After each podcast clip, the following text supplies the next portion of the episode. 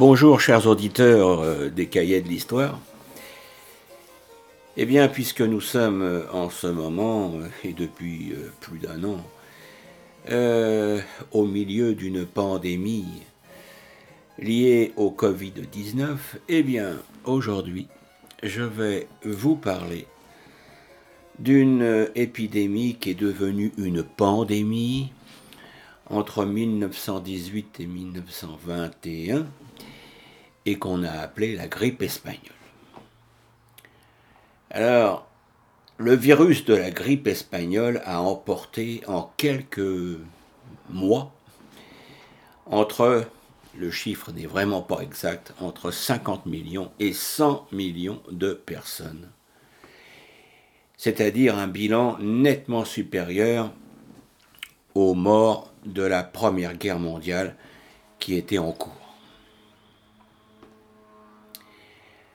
Alors, comme le disait euh, euh, un docteur en 1918, le docteur Albert Cholette, eh bien, euh, qui se trouvait donc à Montréal, il disait la chose suivante. J'étais en face d'une maladie terrible, jamais vue à Montréal, de mémoire d'homme. Les malades devenaient bleus et ne pouvaient plus respirer. Il m'arrivait de voir 50 cas par jour et parfois 4, 5, voire 6 malades dans la même famille, tous couchés. Et quand je revenais le lendemain, deux ou trois d'entre eux étaient morts. Alors, ce témoignage d'horreur qui a été recueilli en 1976 euh, est celui, effectivement, comme je le disais, du docteur Albert Cholette, qui était à l'époque tout jeune médecin à Montréal. Alors son récit donne froid dans le dos, parce qu'il traduit toute l'impuissance de la science de l'époque face à un ennemi insaisissable qui terrassait dans la force de l'âge des adultes qui avaient eu la chance de survivre au combat. Alors ce qui frappait, c'était la rapidité avec laquelle les gens mouraient. Euh, on était au XXe siècle, enfin au début, et on avait l'impression que la médecine saurait faire face à ce type de maladie, et pourtant, aucune mesure ne se montrait efficace.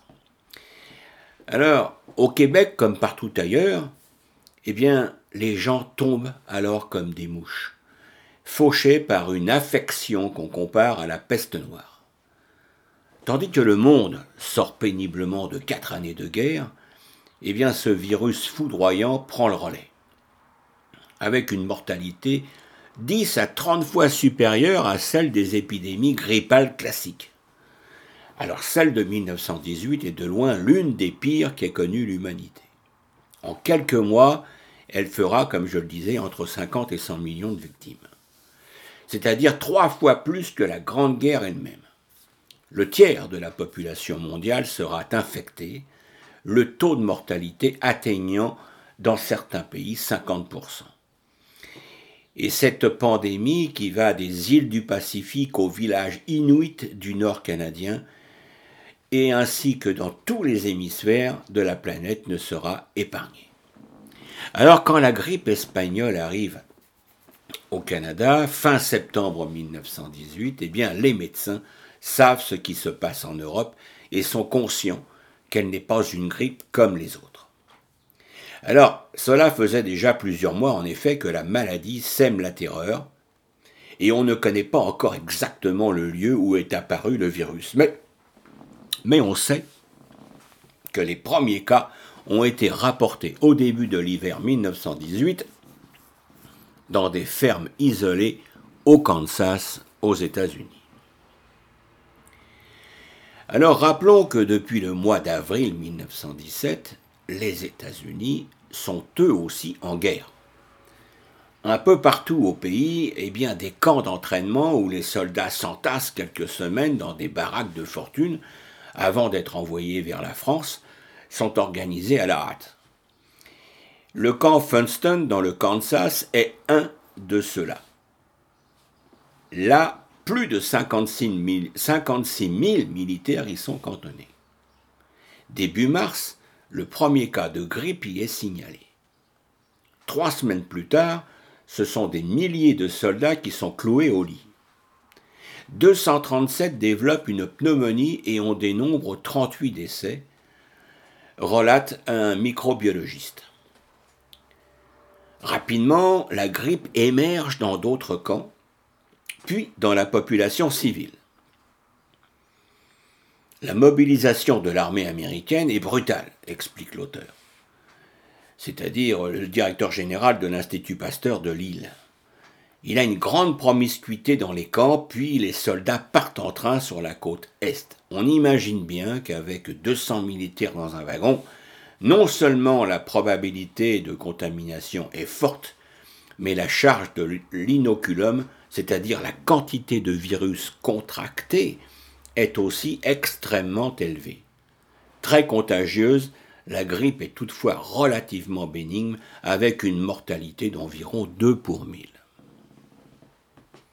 Et sans surprise, eh bien, elle gagne l'Europe en avril 1918, voyageant en bateau avec les renforts américains. Les premiers foyers sont signalés dans les ports de débarquement, notamment à Brest et à Bordeaux. En mai, on déclare quotidiennement à l'arrière du front entre 1500 et 2000 cas. L'expansion est rapidement mondiale en raison de l'intense trafic maritime. Fin mai, l'Inde déplore ses premiers cas. Et chez les dockers de Bombay, c'est ce pays qui paiera finalement le plus lourd tribut avec environ 20 millions de morts. Épargnés par la censure qui muselle les médias des pays en guerre, eh bien les journaux d'Espagne, qui à l'époque sont un pays neutre pendant la Première Guerre mondiale, eh bien les journaux sont les premiers à évoquer l'ampleur de l'épidémie, laquelle sera appelée par métonymie la grippe espagnole. En France, à ce moment-là, on ne trouve presque rien sur le sujet dans les journaux. On ne voulait pas, surtout pas, démoraliser les troupes. D'ailleurs, du côté des Alliés, on met en doute le caractère naturel de la maladie certains médecins militaires soupçonnent les Allemands d'avoir introduit des bacilles dans des boîtes de conserve alimentaires de provenance espagnole. Il faut dire que le virus de la grippe ne sera identifié qu'en 1933 et qu'on ignore alors, à cette époque, tous des différents agents infectieux. À l'été 1918, c'est-à-dire euh, mais c'est trois mois euh, après le début de la pandémie au Kansas, pas de la pandémie, mais de cette, maladie au Kansas, on observe une, une accalmie. Mais à mesure que décline le nombre de cas, plusieurs passants présentent des grippes graves et prolongées. En août, la grippe fait le chemin inverse. Elle revient d'Europe et pénètre en Amérique du Nord par les ports de la côte est des États-Unis ainsi que par le port de Halifax en Nouvelle-Écosse. On a beau renforcer les quarantaines, rien n'y fait. C'est l'hécatombe chez les marins et les soldats. Et alors on ne sait pas pourquoi cette seconde vague survenue en août-septembre est si meurtrière car aucune source virale issue de la première vague n'a pu être étudiée. Les seuls échantillons dont on dispose datent de la seconde vague, mais on est certain qu'il s'agit du même virus car toutes les personnes qui avaient eu la grippe au printemps étaient immunisées ensuite. Alors le virus a-t-il muté? A-t-il trouvé des conditions plus favorables Quoi qu'il en soit, il se répand comme une traînée de poudre et sème la mort. Au Québec, les premiers cas surviennent fin septembre. Chez des soldats de Saint-Jean-sur-Richelieu, très rapidement la grippe se propage partout au Canada, véhiculée par les civils qui prennent le train. Au, Québec, les couvents, les pensionnats, les collèges catholiques ont sans doute joué un rôle important dans la propagation en rassemblant au même endroit de nombreux jeunes. Et c'est bien ce qui surprend le plus. La moitié des morts sont des adultes de 20 à 40 ans, alors que la grippe classique décime presque uniquement les bébés et les personnes âgées. Le drame, c'est que les jeunes parents et les travailleurs meurent.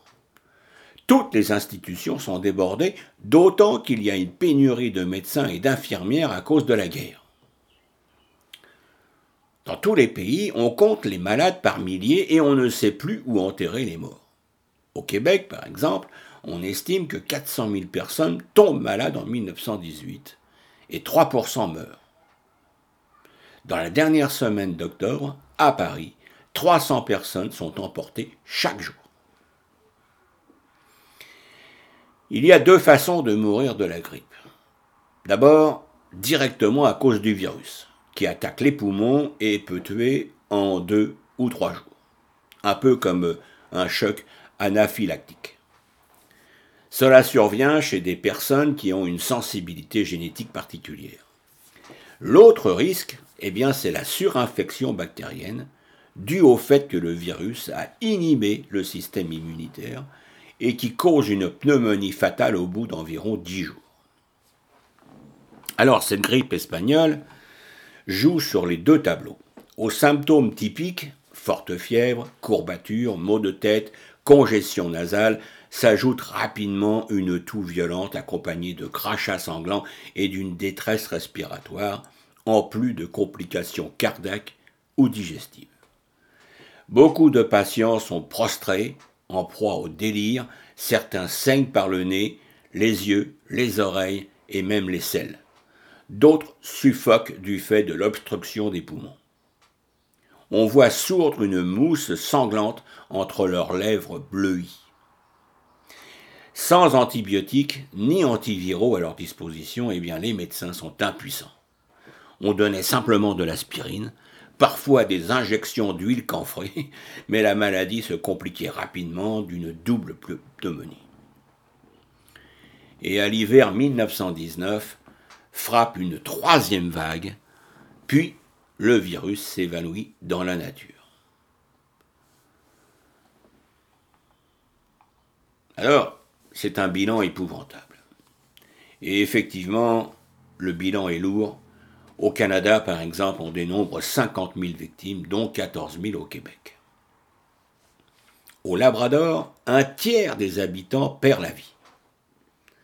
Dans certains villages, en particulier inuits, eh bien, la mortalité oscille entre 30% et 85%.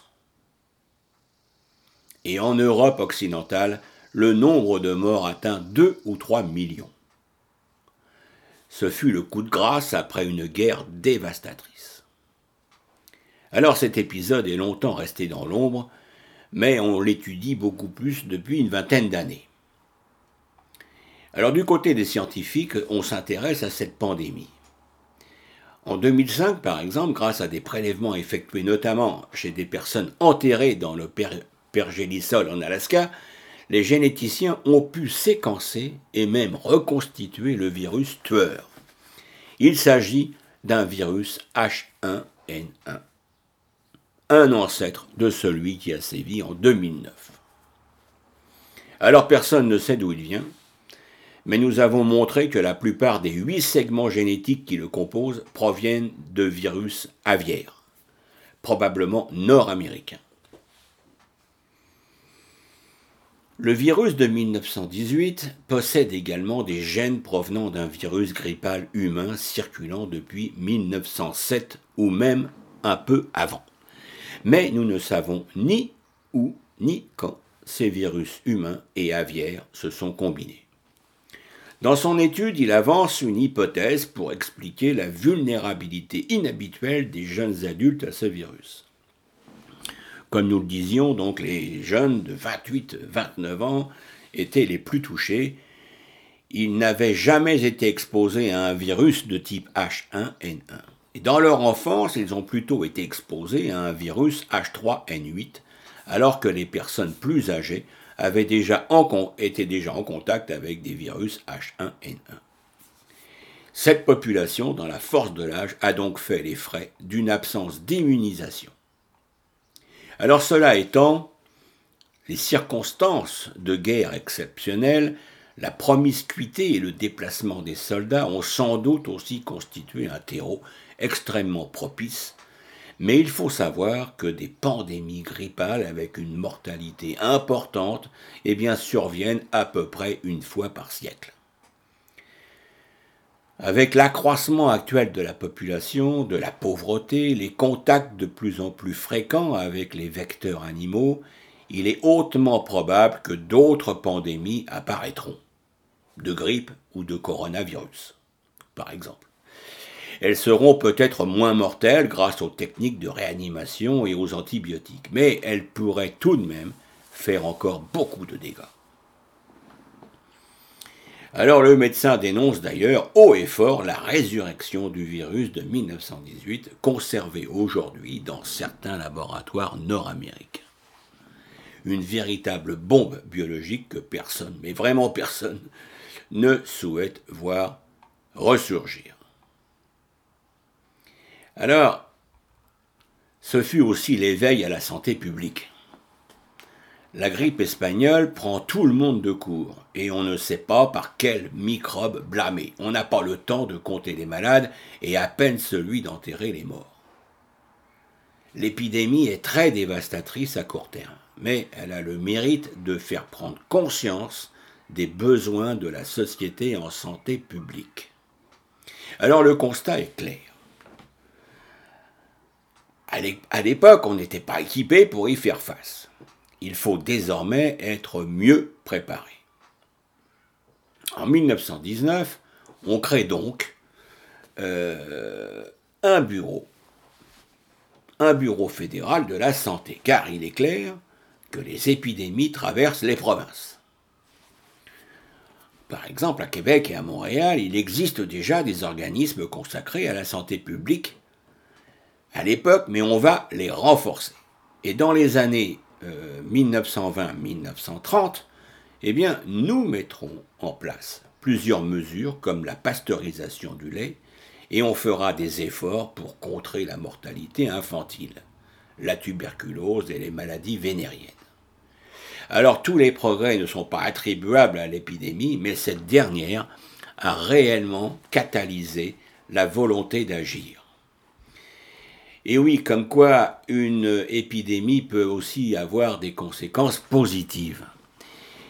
Alors nous allons en rester là pour cette euh, pandémie, pour cette grippe espagnole de 1919 qui n'avait d'espagnol simplement que le nom. Et euh, je souhaite donc que vous preniez, chers auditeurs, eh bien, de plus amples informations sur euh, cette épidémie qui, a, qui a duré il y a environ un siècle maintenant et que vous preniez des informations complémentaires sur le Covid-19. Et ceci étant, eh bien, je souhaite aussi que vous euh, vous fassiez vacciner parce que ceci est extrêmement important pour éviter de contaminer ou d'être contaminé. Eh bien, chers auditeurs, moi je vous laisse sur cette belle parole et euh, je vous dis à la semaine prochaine pour un nouveau sujet. Merci de votre écoute. Au revoir.